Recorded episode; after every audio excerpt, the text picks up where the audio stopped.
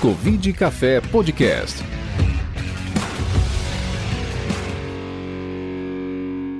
Olá a todos, iniciamos mais um episódio do Covid Café Podcast. Sou Júlio Croda, médico infectologista e moderador do Covid Café. Você pode acompanhar nossas redes sociais no Instagram, Facebook, Twitter, no arroba Covid Café, pode. E também você pode inscrever no nosso canal do, do YouTube. Covid Café tem o apoio da Sociedade Brasileira de Medicina Tropical, da Rede de Pesquisa Clínica Aplicada em Chikungunya e da Sociedade Brasileira de Infectologia. Importante ressaltar que as opiniões aqui expressas, tanto dos integrantes quanto dos convidados, não refletem o posicionamento das instituições as quais fazem parte. No episódio de hoje, ah, além de mim, nós vamos ter o André Siqueira é, com a gente, o Rodrigo Stablen e o Marcelo Lopes, também estará com a gente. Quem está acompanhando ao vivo no YouTube ou no Facebook, vocês podem deixar sua pergunta e comentário no chat. Hoje, especialmente, nós vamos dedicar mais tempo para responder essas perguntas. Então, já pode deixar aí sua pergunta que a gente pretende responder todas. Hoje é o 11 episódio é, que a gente grava e a gente vai, vai falar sobre vacinas. O nosso convidado é o Renato Kifuri, ele é médico pediatra, infectologista, presidente do Departamento de Imunizações da Sociedade de Pediatria e diretor da Sociedade Brasileira de Imunização. Pessoa que entende de muito de vacina, sabe tudo desse tema e vai poder dar uma passada geral é, nesse assunto e, e responder a pergunta dos nossos internautas e dos nossos ouvintes. Renato, seja bem-vindo.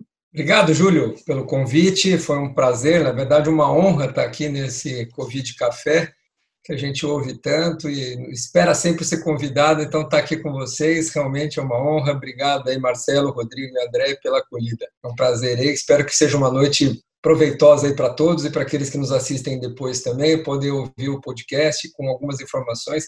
Lembrando que o que a gente fala hoje aqui, né, Júlio? A gente daqui a pouco muda um pouquinho, as vacinas já caminham no outro sentido, então é bom sempre a gente datar o que está falando, porque as, a, a, a, é tão dinâmico que a gente precisa se atualizando diariamente no que vem acontecendo aí em todos os campos, inclusive nas imunizações. Com certeza, nós estamos em meados de julho e esse é, Covid Café está sendo gravado nesse período.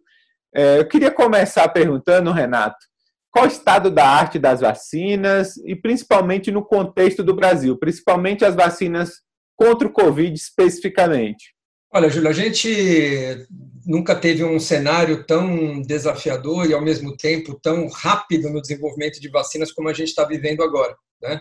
É, nós nos valendo das plataformas de vacina que foram iniciadas para MERS, para SARS, e baseado na, já, já com essas evidências que a gente já tinha, ou no desenvolvimento de plataformas anteriores, foi possível, é, vamos dizer assim, pular ou avançar nos estudos pré-clínicos em modelos animais que já existiam, e hoje, de mais, de mais de 150 vacinas que nós temos hoje já é, catalogadas lá no Clinical Trials, aprovadas para desenvolvimento da, pela OMS, 21 delas já começaram com estudos em humanos.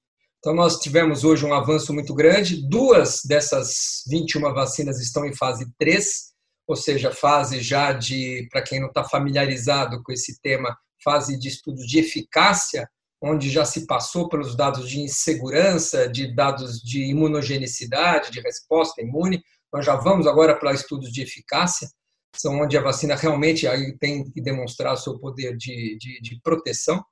E algumas, várias em fase 2, já praticamente aprovação de fase 3. E, curiosamente, a China aprovou uma das vacinas, uma das é, que aprovou para em caráter de urgência de uso excepcional para militares, uma fase sem nem ter passado para a fase 3, também algo inédito em termos das vacinas, um uso de uma vacina aprovada sem estudos de fase 3, claro, uso restrito para militares, mas o chinês, o laboratório CanSino, é, aprovou uma vacina, é, de, uma vacina também de adenovírus, a gente vai falar um pouquinho das diferentes tecnologias de, de vacinas, e a gente, outra, outro aspecto interessante desse avanço rápido é que algumas dessas vacinas traz no seu bojo, no seu desenvolvimento, na sua tecnologia, plataformas de vacinas nunca antes utilizadas, né? Vacinas de DNA, vacinas de RNA, vacinas de vetores replicantes, não replicantes. Então, nós temos aí um caminho absolutamente novo. E, então, é um cenário realmente sem precedentes, inclusive na, na, nas imunizações. E eu destacaria aqui quatro grandes grupos de plataformas de vacinas. As vacinas clássicas, né, que a gente chama as velhas escolas de vacina, que são as vacinas virais, vírus, vírus vivos e atenuados, que a gente tem muita familiaridade com essas. As vacinas proteicas, que aqui a gente divide as vacinas de subunidades e as vacinas de VLPs, que também já temos aqui na prática as vacinas de subunidades, como influenza, VLPs, como HPV.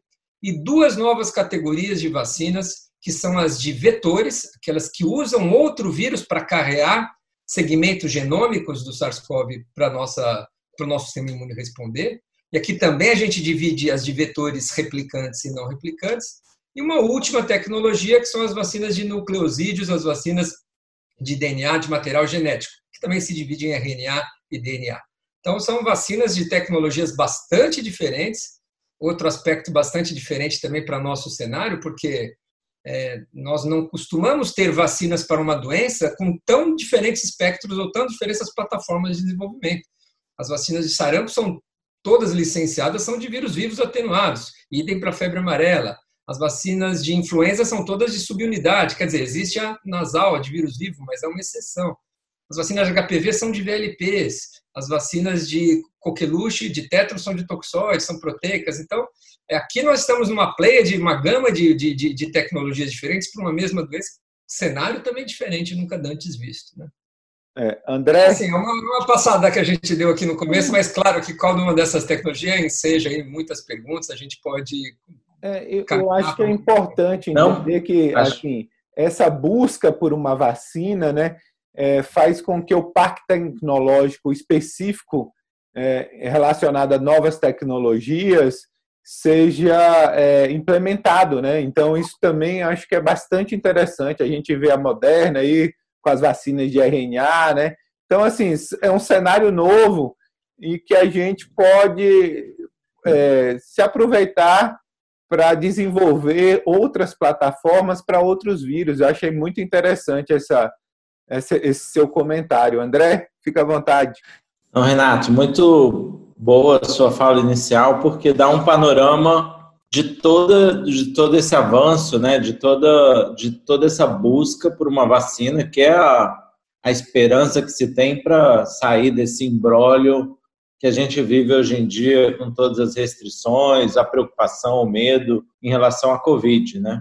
Vale a pena a gente explorar um pouco junto com a perspectiva de imunidade que a gente tem para coronavírus, né? Então, o que a gente tem de informação? Você falou muito bem do MERS né, e, do, e do SARS de 2003 foram plataformas que se aproveitaram para fazer para começar o desenvolvimento da vacina de COVID-19, mas os coronavírus endêmicos eles são caracterizados até por uma imunidade não não muito duradoura, né? Então, com essas diferentes tecnologias, talvez a gente vislumbre ter que combinar diferentes tecnologias. A gente tem vários produtos aí sendo avaliados. Você falou bem, fase 2, já tem vários, agora fase 3, 2, teve mais, mais um terceiro aqui no Brasil, o terceiro ensaio. Né? O que, que você vê de perspectiva aí para a gente talvez vir a aplicar no futuro? É, são diversos aspectos aí que você comentou, André, que eu acho que vale a pena a gente reforçar alguns dados. As vacinas hoje que nós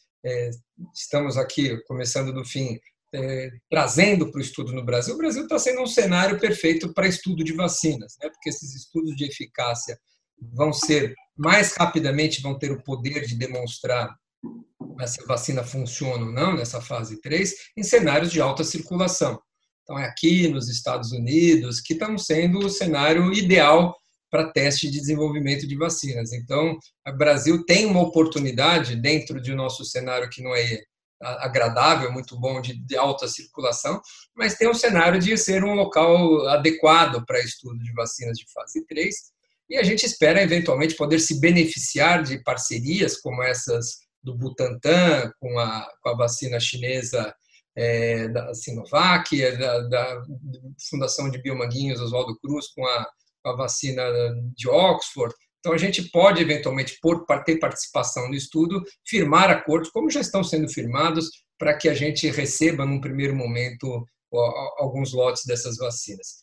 Então, acho que, a, que, a, que o desenvolvimento para futuras vacinas, inclusive, eu acho que o Júlio comentou muito bem, é, um, é, é, é fantástico, porque nós podemos utilizar tecnologias de DNA, de RNA, de vetores para vacina que a gente não tem nenhuma experiência. E a capacitação desses laboratórios é um cenário que a gente também nunca, nunca viu. Grandes concorrentes na indústria farmacêutica firmando parcerias, universidades como Oxford sendo com parcerias com eh, gigantes da indústria farmacêutica como a AstraZeneca, laboratórios públicos como o Butantan fazendo parcerias com laboratórios privados chineses, por exemplo, da Sinovac.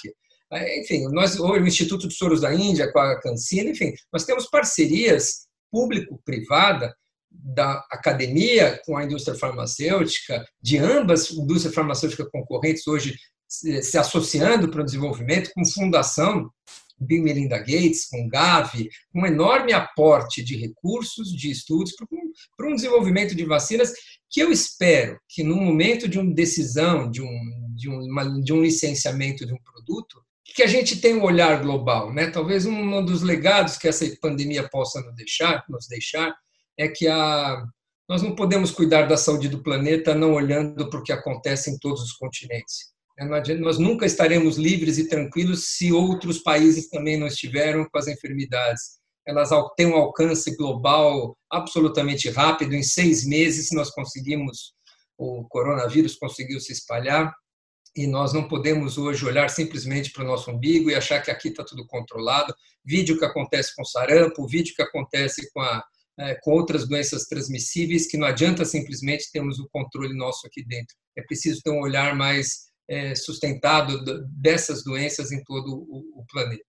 E é curioso que esses esforços, até semana passada, o FDA publicou um guideline de como submeter uma vacina para aprovação do, do, coronavírus pelo FDA. Então, até eles já estão se preparando para receber documentos adequadamente com, os, com todos os itens e tópicos que eles é, necessitam para uma aprovação. Quer dizer, é um cenário absolutamente diferente de tudo. Eu espero que esse fruto, é, fruto dessas parcerias, é, seja um legado que a gente possa levar para o desenvolvimento da, da, da, dos laboratórios e indústrias nacionais e, e internacionais. Rodrigo, fica à vontade.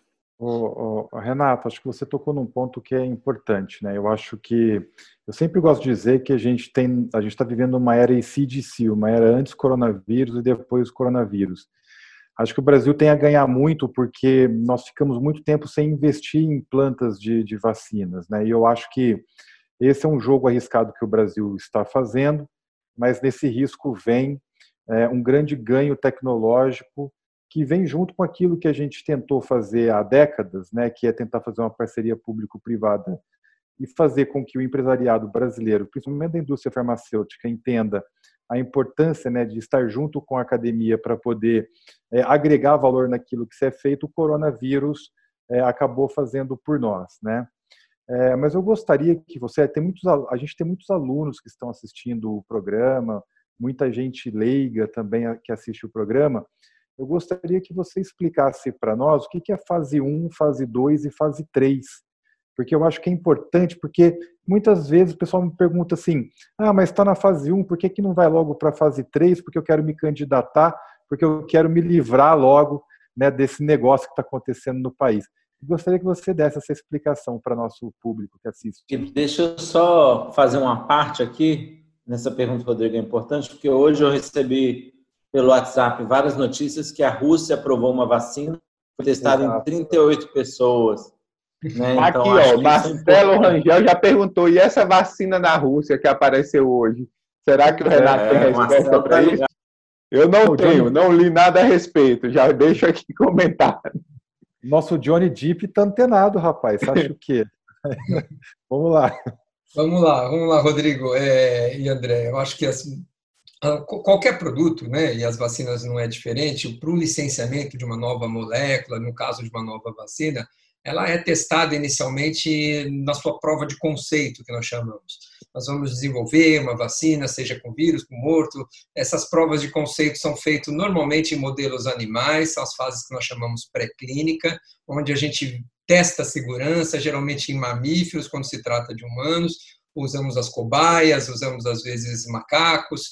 E aí, uma vez que essas, esse conceito de uma vacina é formado, você passa para os estudos que nós chamamos de estudos clínicos. Então, a fase pré-clínica tem a ver com provas de conceito e modelos animais. Então, existem mais de uma centena de vacinas que ainda estão nessas fases, fases pré-clínicas. Uma vez que existe algum conceito já de segurança e de alguma despertar de resposta imune em modelo animal, ela é testada em humanos, numa pequena quantidade de humanos, geralmente dezenas de humanos, no máximo centenas de humanos, voluntários, adultos jovens, saudáveis, onde vai se procurar determinar ajuste de dose, concentração de antígeno, né, quanto do antígeno ali a gente vai precisar pôr, se uma ou duas doses são suficientes, que intervalo entre as doses, segurança, se eventualmente traz eventos adversos ou não. Então, ainda não está se preocupado se na prática isso funciona, mas estão preocupados de acerto de dose, intervalo entre elas quando, numa, quando é mais de uma dose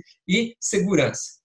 Passada essa fase 1, que às vezes pode levar anos num cenário normal, mas às vezes pode levar meses, né, alguma dependendo dos estudos pré-clínicos que a gente já tem, a gente vai para uma fase 2, onde se amplia geralmente para alguns pouco milhares, centenas ou pouco milhares de indivíduos, onde essa dose padronizada às vezes sobra algum ajuste a ser feito na quantidade de dose, então pode às vezes ser testados uma ou duas dosagens de, de, de concentrações de antígenos, de novo, segurança extremamente importante nessa fase 2, e aí nós vamos medir resposta imune em humanos, são os estudos de que nós chamamos de imunogenicidade.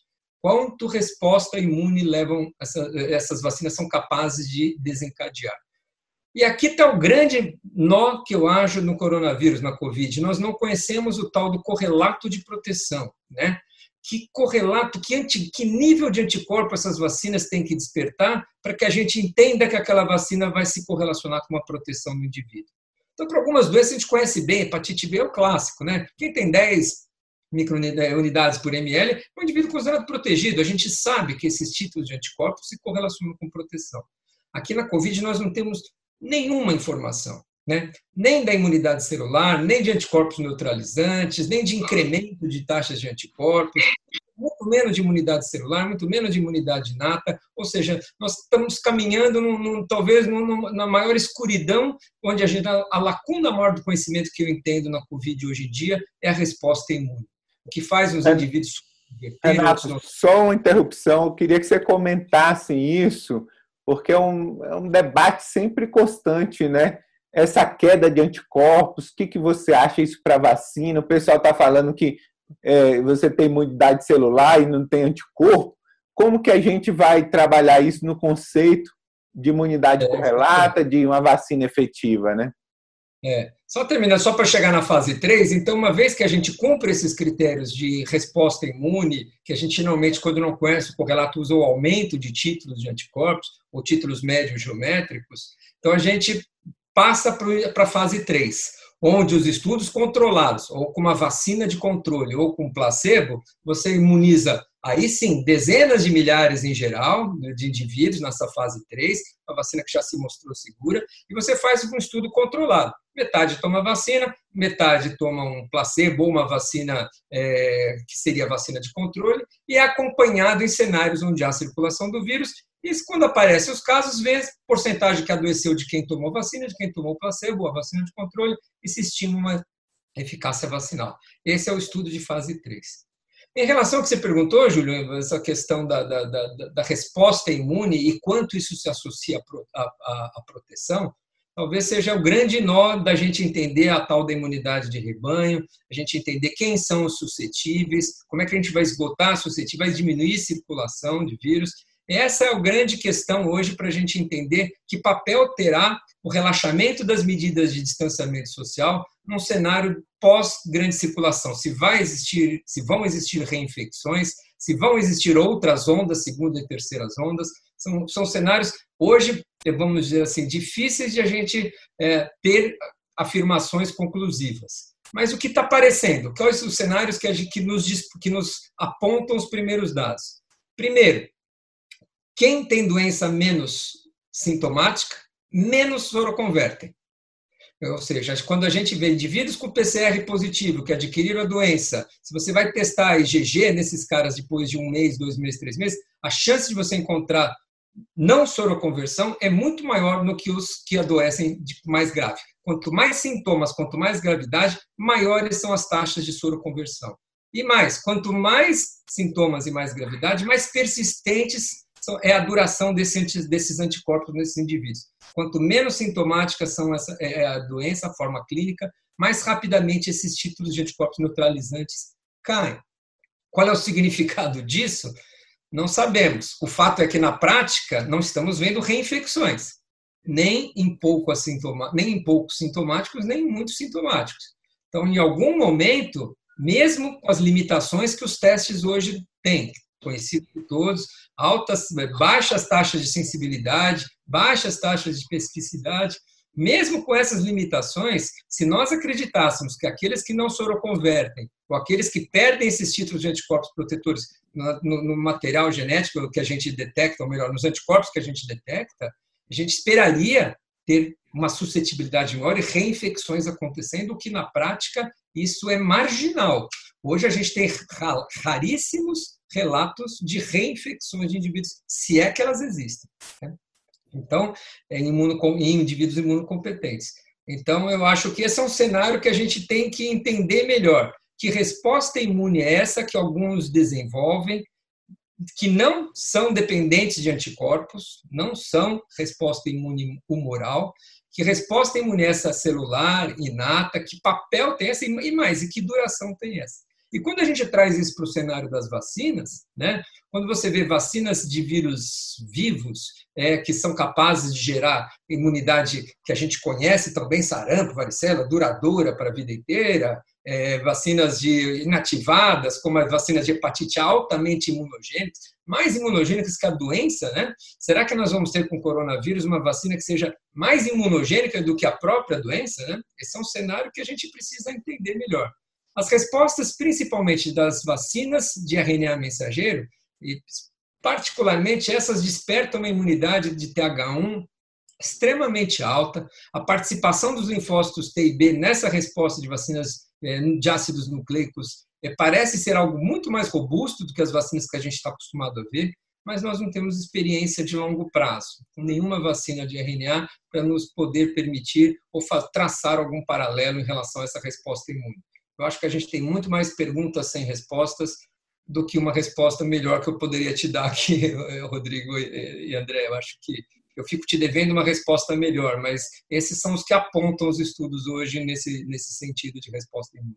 Nato, deixa eu te fazer uma pergunta. Posso fazer? Sim.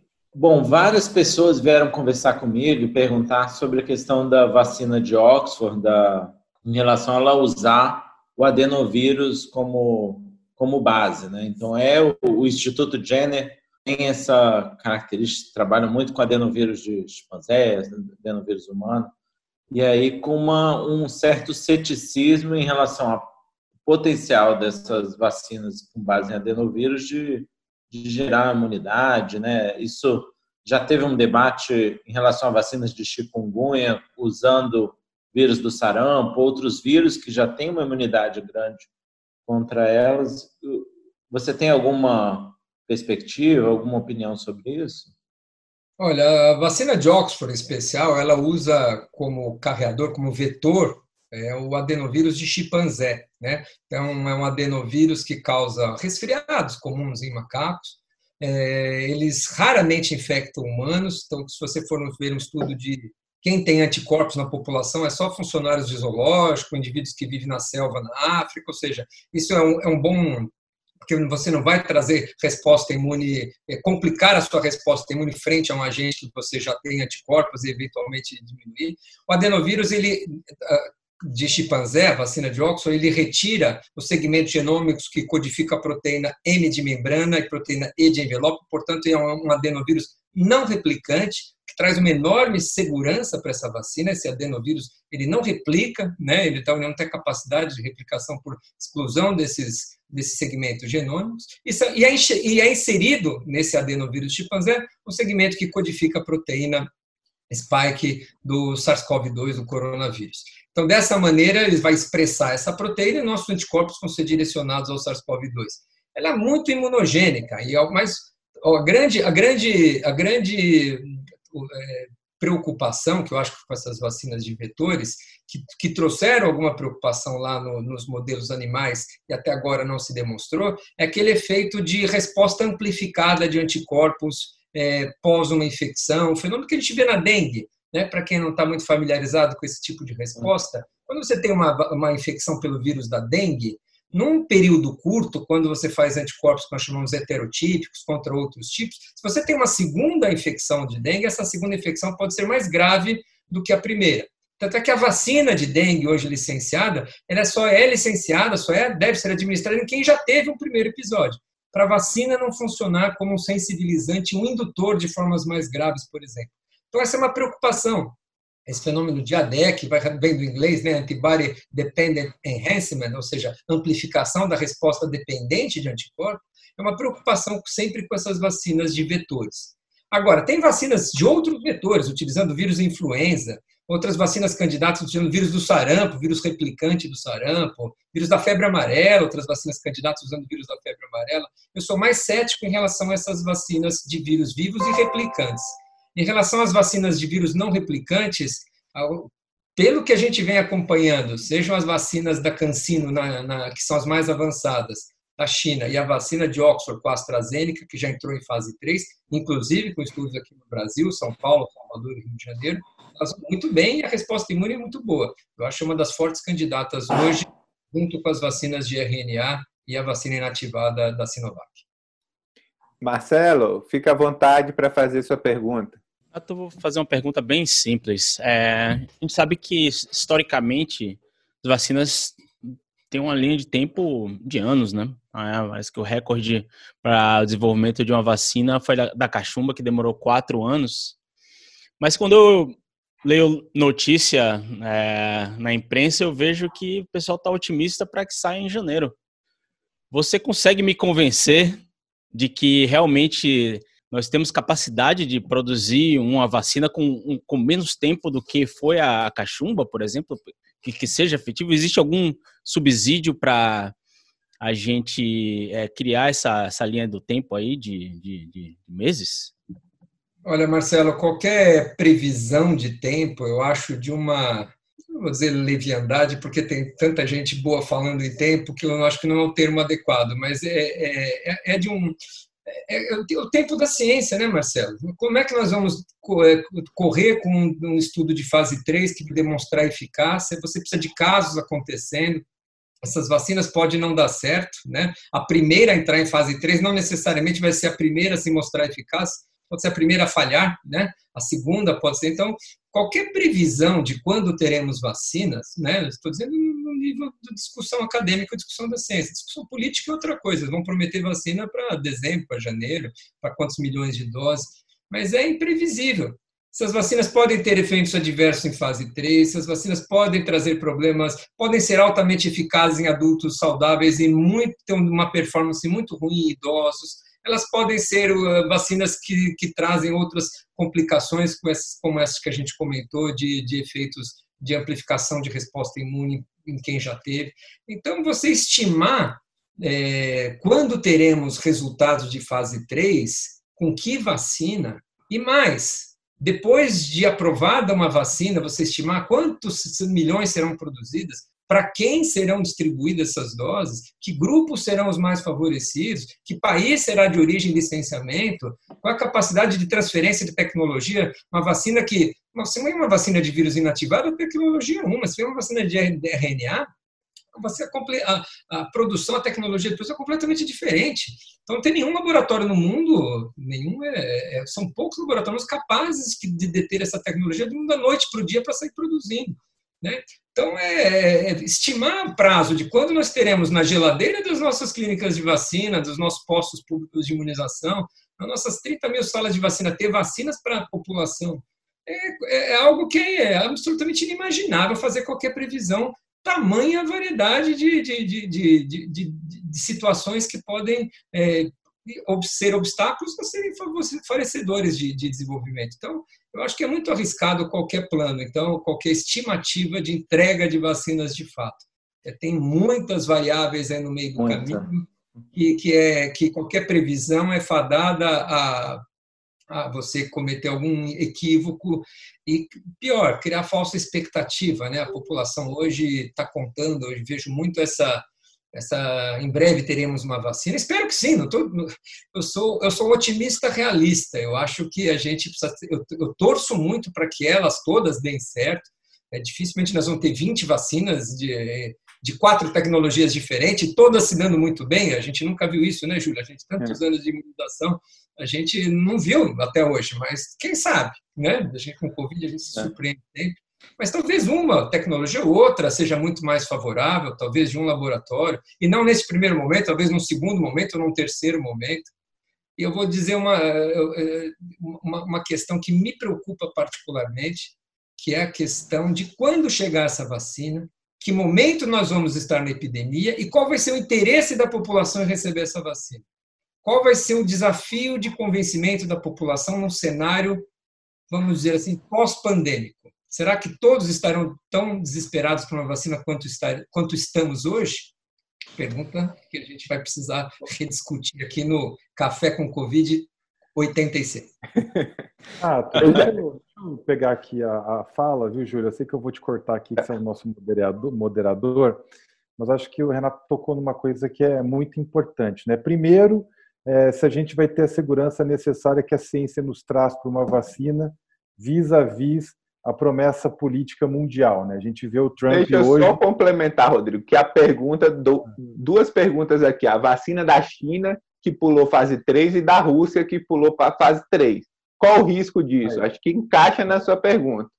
E é, é. a pergunta aqui de dois internautas. É, não, acho que é perfeitamente, é isso, porque acho que a gente precisa insistir nesse tema. Né? Hoje a gente vê o Trump, por exemplo, desencadeando né, os seus robôs contra os infectologistas porque ele não gostou de uma frase do Anthony Fauci. Né? Então, até que ponto a gente vai ter segurança científica vis-à-vis o interesse político que a gente tem e econômico num mundo em desenvolvimento, que o Brasil, a gente vive isso, né? e como o Covid assolando o principal país né, do capitalismo, que é os Estados Unidos. Como é que você vê isso, Renato? É, eu vejo coisas como publicam resultados de fase 1, colocam na imprensa e as ações das empresas vão lá na lua e aí você já tem um ganho anunciado de uma perspectiva futura, a vacina altamente promissora e o descolar da, da, da ciência em relação a, a isso. Então, essa é uma primeira questão. Outro cenário que a gente está vivendo bastante, Rodrigo, que me preocupa muito, é que a gente, até pouco tempo atrás, na era como você disse, a ser, né? né? Sem querer fazer relações roqueiras com a coisa, mas na era antes, antes, antes da Covid, é, os estudos eram publicados em periódicos, revistos por seus pares, a academia digeria aquele estudo, faziam reflexões e chegava na mídia é, uma opinião razoavelmente estruturada do que se imaginava do que era um produto, uma droga, uma terapêutica, uma vacina. Hoje os as pesquisas saem sem nenhum peer review, elas ganham o WhatsApp antes de ganhar a academia, viram, obviamente, uma, viram uma, uma, comunicação na sociedade de maneira digital absolutamente rápida, vídeo que se faz com os medicamentos e as drogas desaparecerem das farmácias, e sem nenhuma crítica da academia sobre o que tem acontecido sobre aquilo, qualquer reflexão, que impacto tem isso, qual a qualidade do estudo, qual é os dados, em que evidência eles foram baseados. Então, isso traz um cenário também muito novo para a gente, né? Que a gente hoje está indo, sai na mídia desmentindo, tendo que explicar coisas que a gente não teve nem tempo de ler. A vacina da Rússia, que você acabou de tocar no assunto aí, Júlio, não tenho a menor ideia do que você está falando, que vacina é essa, né? A vacina da, dos militares chineses, eu sei qual é, a gente acompanha os estudos de produção de fase 1 e 2. A China fez um documento muito robusto, justificando que não tem estudo de fase 3. Vai ser um uso limitado para militares em situações. Então, assim, a vacina não tem registro em nenhum lugar do mundo. Então, ali é uma situação nunca vista, mas assim, bem explicada. Essa da Rússia eu não conheço qual é a realidade da administração. Mas é isso. As notícias científicas ganham os grupos de WhatsApp antes de ganhar a academia. E a gente, é, muitas vezes, se perde no que é fundamental, né? no que onde há evidência confirmada. Então, eu, eu, eu temo muito por essa, essa comunicação, essa dissociação, essa disseminação de informações. Não chegou a ser fake, porque ela está lá publicada, está lá no MedRevix, está lá em outro lugar, e a gente é, fica à mercê, muitas vezes, de opiniões de não especialistas. E eu acho que programas como esse aqui cumprem muito essa função, viu, Júlio? Eu acho que você está de parabéns também, além de tudo, por isso, porque eu acho que aqui é, são ambientes como esse de discussões sérias que a gente pode trazer um pouco de luz para essa, essa situação toda, né? E assim, eu acho que sua fala é muito importante e eu acho que o Rodrigo fez uma parte aí muito legal, porque é o que a gente está vivendo agora com o kit Covid, né? A gente está antecipando o uso de um remédio. E a gente já está vendo um movimento agora de dois países, China e Rússia, antecipando o uso de uma vacina. Então, quer dizer, a gente está colocando tudo na frente sem ter uma avaliação técnico-científica adequada por uma pressão política. Então, assim, é muito perigoso o, momento que a gente está vivendo. E isso vale para a medicação, mas também está acontecendo para a vacina nesse momento, né? Então, assim, tem que ter muita, muito cuidado. Né? Eu acho só que, só finalizando, a questão da ética em pesquisa aqui, Júlio, é que a gente vem discutindo muito nesses cenários da Covid, né? inclusive até onde vai. Hoje saiu um artigo muito interessante discutindo até que ponto é ético você se voluntariar para ser exposto ao coronavírus com uma vacina candidata para acelerar os resultados de fase 3. Recebe uma vacina candidata e se expõe lá, vai trabalhar sem proteção no UTI, profissional de saúde, para ver se ele. Então, tem, tem hoje remunerações de mais de uma dezena de, de mais de 10 mil dólares para cada indivíduo que aceitar eventualmente participar de uma pesquisa como essa como voluntário. Então, onde vai o limite da ética, né, da, da, da, em pesquisa clínica. Então, acho que esses dados que você colocou, Rodrigo, de, de rigor, eu acho que a gente não pode colocar em risco, por pior cenário que seja, a confiança nas vacinas. A partir do momento que você perde a confiança no desenvolvimento de vacinas, a repercussão disso pode ser monstruosa no cenário de imunizações contra todas as outras doenças, todos os avanços e conquistas que nós tivemos com os programas públicos. A credibilidade das vacinas hoje é o nosso bem maior. Eu acho que não pode ser abalada sob nenhum risco, né? sob nenhum é, base, nenhum pressuposto que para mim tem que ser absolutamente é, a pedra angular do desenvolvimento das vacinas. Segurança, porque senão a gente corre o risco de nos fadar com a vacina, falhar e ter um, como consequência a destruição de uma imagem das vacinas, de um, de um valor que as vacinas têm para a população muito grande. André? Renato, aproveitando essa, esse gancho aí né, do, desse interesse que o público possa vir a ter né, na, na vacina, né? Acho que uns exemplos recentes a gente tem antigos, mas recentes também. A gente teve a revolta da vacina com Oswaldo Cruz. E eu lembro muito bem quando eu estava saindo da residência em São Paulo, quando houve o surto de febre amarela no oeste paulista, em que parecia uma, uma, uma revolta da vacina, ao contrário, as pessoas pulando ser para entrar no, nos postos de saúde para ser vacinado, contando mentira de que tava numa, ia viajar para uma área de vacina. Então, houve uma busca muito grande pela vacina da febre amarela por uma percepção do risco, né? Então, essa percepção do risco leva as pessoas a se vacinar, mas isso parece também que some muito rápido. Por exemplo, no Rio de Janeiro, a gente não conseguiu atingir a cobertura de febre amarela que se desejava. Então, há uma suscetibilidade ainda muito grande. A gente está enfrentando surto de sarampo, né? Então, com a sua vasta experiência nesse campo, né? O que, que você acha que a gente acha talvez tem que comunicadores, cientistas sociais para entender esse fenômeno que é realmente difícil? Essa é a pergunta da Caroline, que pergunta justamente isso. Não é hora da academia rever sua comunicação com o público? Eu não tenho dúvida, Júlio, porque as vacinas se estabeleceram no cenário e foram tiveram absolutamente forte adesão e forte compliance de toda a sociedade num cenário onde essas doenças eram absolutamente visíveis, impactantes e atemorizantes. As mães dormiam, seus filhos dormiam, acordavam paralisados. Tinha uma febre, você ficava com receio. Você encontrava pessoas com, com próteses e órteses para paralisia infantil em toda a escola, toda a classe de, de, que a gente convivia tinha no passado. Sarampo batia nossa porta, a mortalidade infantil enorme. Então, é, as vacinas é, despontaram e fizeram muito sucesso num cenário de alta sensibilização da população com essas doenças as vacinas têm no seu, na sua, no ser humano, eu acho que na verdade entra para o lado dos antropólogos, dos sociólogos, dos comunicadores, o que nos move a, a, a, prevenção, no sentido da prevenção, certamente é a insegurança, o medo de você adquirir aquela doença. Se você não, você adia. Eu não, não, vou tomar vacina três doses de hepatite, por quê? Você vai tomar. A percepção do benefício é muito baixa, né? Você vai tomar três doses de HPV para achar que um dia você não vai ter câncer no colo do útero. Você vai tomar três doses de hepatite, vai ter reação. Então, você se mover, você ter um movimento, você precisa estar muito sensibilizado para você mover, ter atitudes proativas em busca de uma vacina que eventualmente traz efeitos colaterais, eventos adversos, para um benefício que é não perceptível no primeiro momento a não ser em situações como você comentou, André, onde o surto está batendo na sua porta, você joga seu filho por cima da cerca, você dorme na fila, porque você está sensibilizado com, aquele, com aquela situação.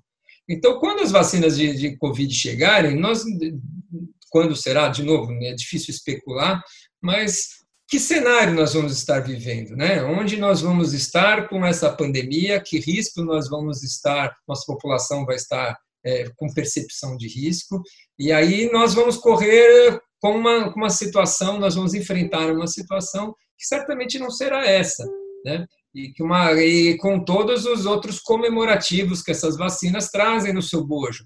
São vacinas é, novas, são vacinas que ninguém tem experiência, são vacinas, às vezes, que é, o Brasil é o primeiro país, ou está sendo cobaia, é, vem da China, questões xenofóbicas de que país vem, então, nós vamos ter que enfrentar muitos outros desafios que vai ser o convencimento de, para imunização de uma população que ainda não está certa, pode ser que não esteja tão sensibilizada como é, estaria hoje num cenário mais evidente de, de, de pandemia. É, tem uma pergunta do Fabiano, já estou indo para as perguntas do público, né? Justamente perguntando isso, né? Com esse cenário de embate entre a política e a ciência que a gente está vendo no momento, tanto para o tratamento, agora desacreditando os especialistas, como o Rodrigo comentou aqui, né? O Fauci, como desacreditando certas vacinas por ser da China. Esse cenário não torna mais difícil as medidas de saúde pública? Foi a pergunta do Fabiano nessa, nesse, nessa questão. Justamente esse embate entre política e ciência. O negacionismo, como que isso pode impactar nas vacinas especificamente, né? É, não tenha dúvida que essa, essa outra situação sem precedentes que nós estamos vivendo aqui no país, né? um discurso absolutamente heterogêneo entre prefeitos, entre governadores, entre o chefe da nação, um Ministério da Saúde que não tem um representante à altura da cadeira.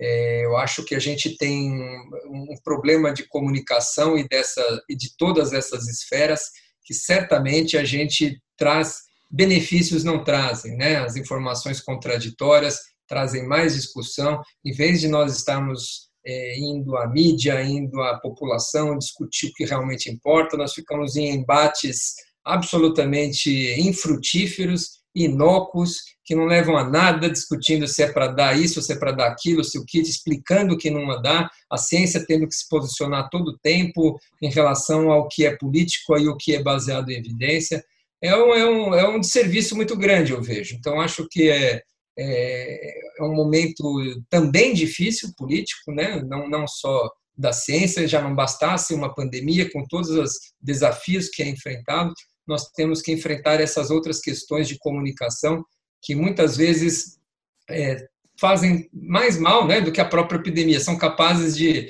é, é, é, trazer mais repercussões negativas do que a própria Covid. A tal da infodemia, né, a, a, a epidemia da desinformação, ela é tão maligna, ela é, ela é tão maliciosa e tão prejudicial à saúde da população, essa doença digitalmente transmitida impacta mais, muitas vezes, do que a doença transmitida por via respiratória, viu? que às vezes não pega tanta gente assim quanto uma, uma, uma, uma doença digitalmente transmitida. Muito bom, Renato. Tem uma pergunta da Cíntia Neiva. Qual a opinião de testes em vacinas nos profissionais de saúde? Como será feito isso? Os profissionais de saúde têm sido a população ideal a ser testada por conta da sua alta exposição. Se a gente tem pressa em demonstrar se alguma vacina funciona ou não, nós precisamos acumular casos, tanto no grupo vacinado quanto no grupo é, que toma vacina de controle ou placebo, para rapidamente nós demonstrarmos o poder, com poder é, é, estatístico se essa vacina é eficaz ou não. Então, o profissional da saúde, não só ele é o profissional que certamente vai ser um dos primeiros a receber qualquer vacina a ser licenciado, como é um profissional ideal, o grupo ideal para ser testado, porque ele mais rapidamente vai se expor, mais rapidamente vai se infectar e mais provavelmente, mais rapidamente a gente vai conseguir demonstrar eficácia. Então, sem dúvida, são, é uma população uh, que tem sido aí é, priorizada nos estudos de fase 3. Tânia Chaves, lá, nossa amiga lá de Belém, está aqui com a gente. Ela perguntou assim: uma pergunta que você iniciou uma resposta. A gente sabe que é muito difícil, mas ela repergunta aqui. Gostaria de saber qual a sua impressão sobre quantas vacinas teremos para SARS-CoV-2. Olha, Tânia, boa noite, obrigado por estar aqui com a gente. Eu acho que é, a gente tem muita dificuldade hoje de fazer previsões de quais serão, quais serão as plataformas. Eu imagino que as vacinas que se mostrarem eficazes numa plataforma, seja uma vacina de RNA, uma vacina de ácido nucleico, uma vacina de vetor, como adenovírus, uma vacinas inativadas, eu acho que será um caminho que as vacinas que estão vindo nessa mesma trilha devem seguir com maior sucesso. Então, nós temos hoje, para cada uma dessas tecnologias de vacina, pelo menos três, quatro laboratórios desenvolvendo. Então, vacinas inativadas, nós temos três, quatro, vacinas de vetores, nós temos três, quatro. Algumas têm algumas vantagens. Né? As vacinas de ácidos nucleicos, as vacinas de RNA são sintéticas, não tem matéria, então você consegue produzir em alta escala. Né? Vacinas de vírus, vírus, de vacinas de vírus inativadas, você precisa cultivar os vírus células vero, inativá-las, fracioná-las, são vacinas de tecnologia mais demorada. Tudo isso vai depender muito do caminho que essas vacinas forem demonstrando na sua performance.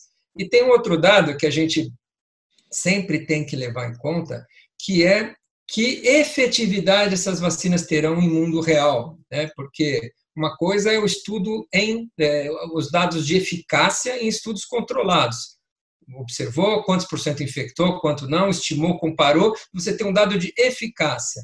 Efetividade, a gente tem que ver quantos já imunes vamos vacinar, com que cobertura vacinal nós vamos atingir, que impacto isso trará numa população se vacinarmos uma corte, duas cortes, três cortes, dez cortes, qual será a capacidade de vacinação, população de risco ou não.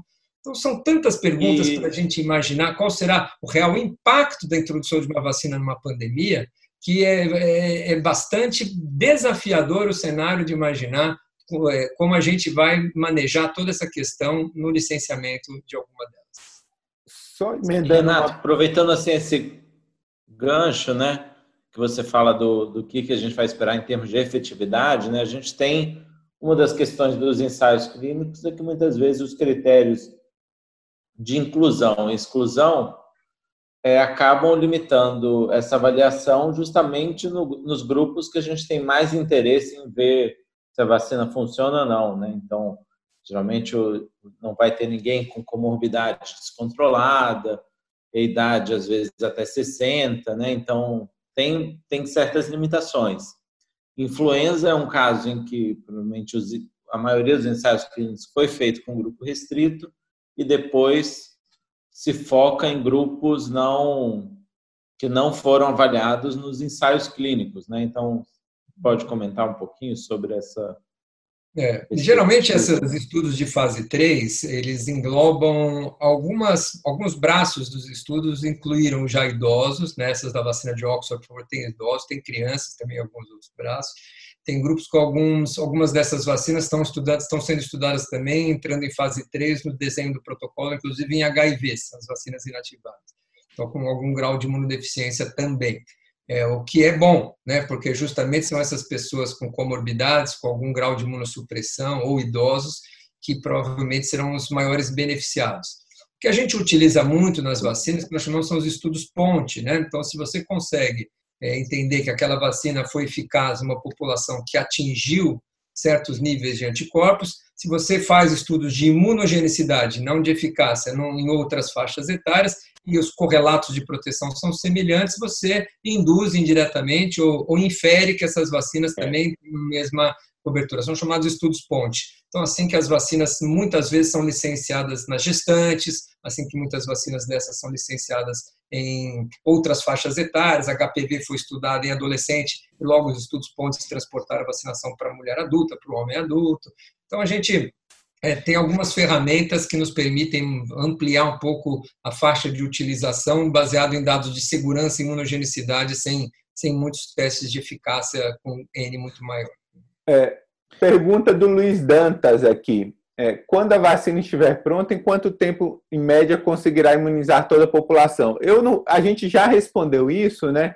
mas talvez você possa comentar em relação às diferentes plataformas, que nós já temos capacidade de produzir no Brasil, qual seria a mais é, tranquila do ponto de vista de ofertar vacina para toda a população? E eu acho assim que, complementando, é uma pergunta que outras pessoas eu vi que fizeram também, é uma questão que a gente ainda vai ter que, que trabalhar, né? A partir do momento que se tem uma vacina efetiva, qual seria a melhor forma de escalonar essa, esse acesso, né? Então, como é quem, como priorizar, como essa divisão vai ser feita? Você comentou a questão de tentar garantir o acesso das pessoas. Tem várias iniciativas internacionais, né? É, importantes. A gente tem sorte dessas duas vacinas, a de Oxford e da Sinovac, que estão sendo avaliadas no momento, elas são, são estão com parcerias em laboratórios públicos, com essa perspectiva de acesso mais universal, né? mas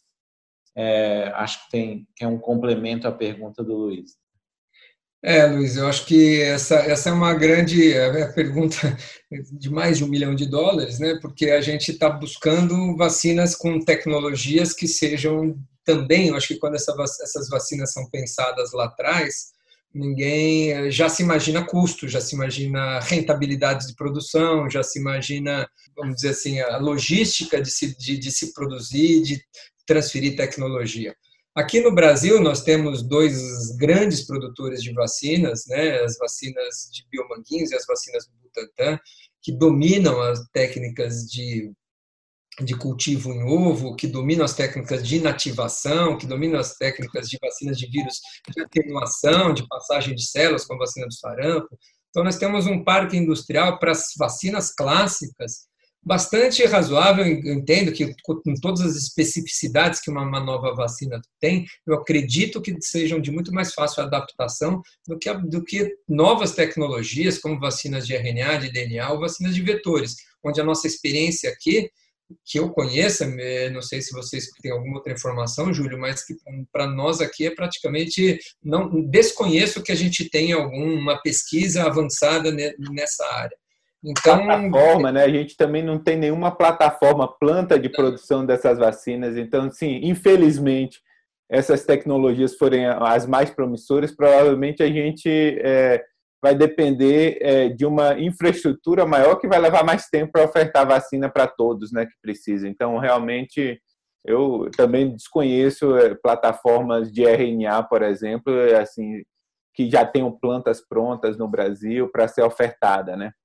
É. E outra coisa também, gente, quando a gente faz uma parceria com, que o Oxford fez com o Biomanguinhos, essa transferência de tecnologia, é de anos, se não de década, mais de década, né, para você conseguir. Começa com invase aqui, uma importação, rotulagem no Brasil, vem o vetor, vem a outra plataforma, vem toda a tecnologia, ela leva anos para você conseguir ter autossuficiência e produção total do produto aqui no país. Então, essas parcerias, obviamente, nos garante, nos desenvolve o nosso parque industrial, são extremamente importantes. Hoje, nenhuma vacina do Programa Nacional de Imunizações é introduzida sem acordos de transferência de tecnologia. Isso é um avanço enorme do nosso programa.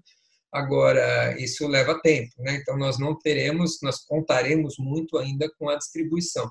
E a quantidade, eu acho que essa talvez seja o maior desafio, é o que vai nos direcionar, porque nós temos um país continental né? Nós, quando, quando tivermos uma vacina, vamos imaginar que temos 30 milhões de doses, como será feita a discussão de, de distribuição da vacina no país? Locais onde a epidemia está começando, locais onde a epidemia já foi mais devastadora, onde a soroprevalência pode ser maior, onde pode ser menor, onde nós vamos ter que escolher entre os idosos, entre os profissionais da saúde, enfim, as populações de risco quem vamos vacinar com uma quantidade limitada de doses. Esse vai ser o grande desafio da nossa discussão de introdução num programa público. Eu acredito que essas vacinas serão públicas, sem dúvida nenhuma. Agora, o Brasil recebe 30 milhões de doses. Onde vamos alocar com a melhor, é, de maneira mais democrática, ao mesmo tempo humanizada e ao mesmo tempo baseada em ciência, para fazer melhor uso dessas 30 milhões de doses? Sem falar que algumas dessas vacinas, por exemplo, a da Pfizer, é uma vacina de duas doses. Né? Então, dificuldade maior ainda, duas doses para cada indivíduo se imunizar. Então, é, nós temos muitos desafios pela frente e fazer qualquer estimativa de quando teremos, porque a pessoa que está nos ouvindo aqui, que está lá dentro de casa, cumprindo sua quarentena, o adulto ali que está deixando trabalhar, não vai chegar a vacina para ele tomar vacina e trabalhar, mas talvez ele não seja o primeiro a receber a vacina, né? Uma quantidade desse cenário né? E nem deve, talvez, ser o primeiro, esse adulto jovem que quer voltar, quer que a vacina para poder viajar, trabalhar e ter o seu lazer. Nós vamos ter que grandes dificuldades em, de enfrentar essa discussão que está longe de estar madura, mas nós vamos ter que enfrentar essa discussão é que numa, num cenário de uma quantidade restrita de doses, num país diverso como o nosso, com momentos epidemiológicos completamente diferentes, como vamos discutir a introdução da vacina no nosso país? não sabemos nem qual vacina, mas ainda vamos chegar nesse estágio de, ter que discutir quem, quem será ou com hierarquia nós vamos introduzir para que públicos no nosso país. É a, a pergunta do Marcelo, justamente isso a médio prazo, né? Então, Marcelo, realmente é muito difícil a gente fazer essa previsão a médio prazo. E é, ele fala que no Rio Grande do Sul o senso comum é que todos vão se contaminar antes da chegada da vacina, que é, uma, é um debate que a gente vive e a ciência tem o seu time, né? Então, muitas vezes é, vai, vamos ter dificuldade de chegar no tempo oportuno que deveria ser ofertada a vacina, porque não tem dados a respeito disso. Então, já respondi, porque nosso tempo está bastante curto. Vou passar para a próxima pergunta, que é do professor James, da UFMS, que pergunta: análise de bioinformática, estudo de predição ajudaram o desenvolvimento mais rápido de, de alguma dessas vacinas específicas que está no pipeline aí? Você conhece alguma não. coisa? Não, não conheço, não, não li nada a respeito dessas, dessas vacinas que estão aí. Uma coisa que eu queria comentar é que hoje a gente, é, uma pergunta que faz em relação às vacinas também, Marcelo, é em relação à mutação do vírus, né? Desses desenhos todos que a gente faz de modelagem, eles levam em conta uma estabilidade viral, né? que a gente não precise eventualmente ter vacinas anuais ou ter vacinas que vão causar ou que vão ser é, necessárias para sazonalidades ou para epidemias anuais. Né?